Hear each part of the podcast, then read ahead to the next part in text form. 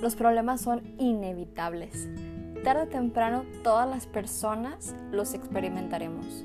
Algunos serán pequeños, otros pueden llegar a perturbarnos e incluso a doler. ¿Hay alguna esperanza? Yo soy Marilo Martínez y esto es Respira, Reinicia.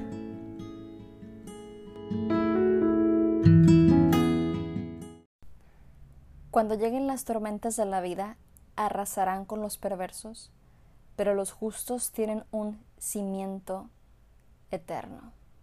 Proverbios 10, 25. Episodio número 30, cimiento eterno.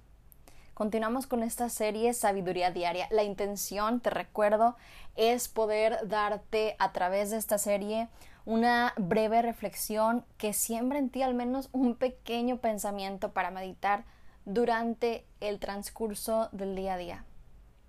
Los problemas, las tormentas, nos llegan a todos. Pero en este verso dice que los malvados, los perversos, no tienen bases para resistir cuando llegan estas tormentas. En cambio, la persona justa tiene un fundamento firme y eterno y puede resistir el torbellino. La pregunta entonces es, ¿dentro de qué categoría entras tú? Quizá la respuesta automática sea dentro de los justos, porque he puesto la fe en Jesús, pero la reacción o la respuesta que manifiestas cuando vienen los problemas a tu vida es totalmente opuesta a lo que debería reflejar. Me gusta cómo lo dijo Jesús. Esto lo puedes encontrar en Mateo 7. La escritura dice, edificar sobre un cimiento sólido. A partir del versículo 24 dice lo siguiente, todo el que escucha mi enseñanza y la sigue es sabio, como la persona que construye su casa sobre una roca sólida. Aunque llueva cántaros y suban las aguas de la inundación y los vientos golpeen contra esa casa, no se vendrá abajo porque está construida sobre un lecho de roca. Sin embargo, el que oye mi enseñanza y no lo obedece es un necio, como la persona que construye su casa sobre la arena.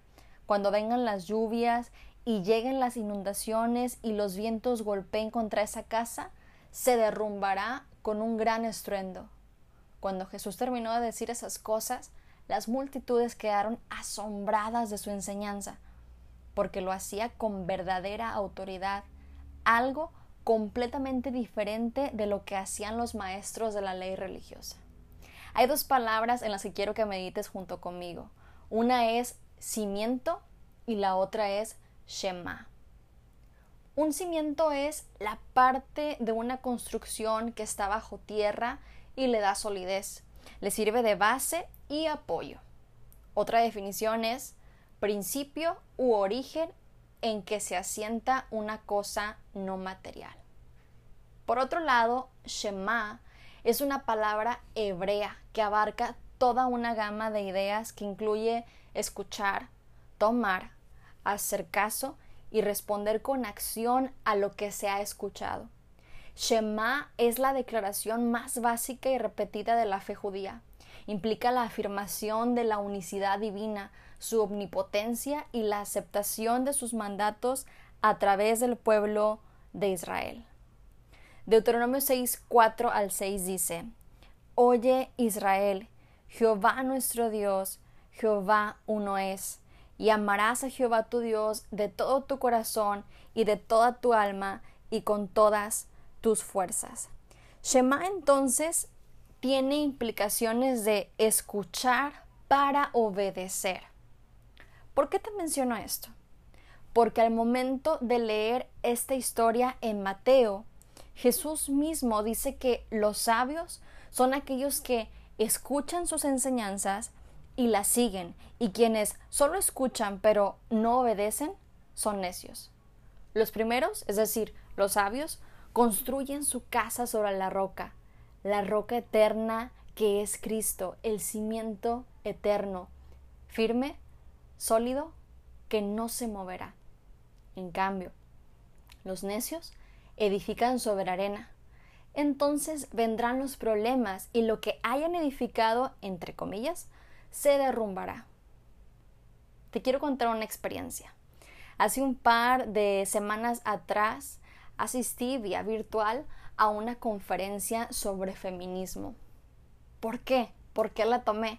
Bueno, me interesaba mucho saber cómo es que este tipo de personas piensan, para poder entonces comprender su ideología, entender un poco mejor su manera de pensar y entonces estar a través de esta información recibida, estar más firme para saber cuáles son sus argumentos y cómo, obviamente, contraargumentar. Al final de la conferencia se abrió un espacio para preguntas y respuestas, a lo cual obviamente no me quedé callada y les hice una pregunta. El contexto, lo que hay detrás de, de esta pregunta, se desprende del contenido de lo que estaban diciendo durante ese tiempo.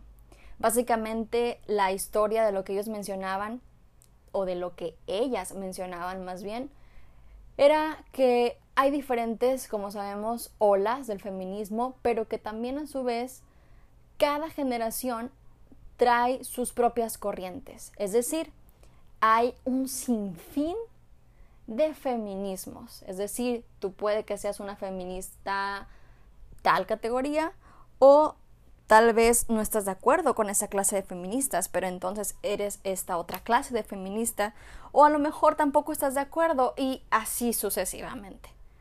Traducción. Hay muchísimas corrientes dentro de lo que ellas mismas dicen profesar, creer.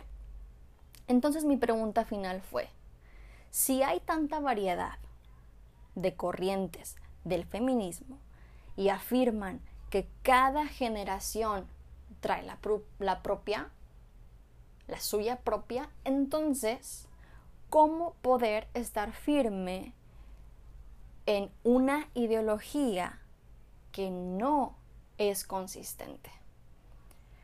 La historia termina en que una de las ponentes omitió responder y la otra pidió que le repitieran la pregunta. Al final, la respuesta que me dio evadía totalmente mi pregunta y obviamente no me respondió como yo esperaba. ¿Por qué? ¿Por qué te menciono esto? Bueno, porque actualmente hay muchísimas ideologías o corrientes a tu disposición y eres libre de creer.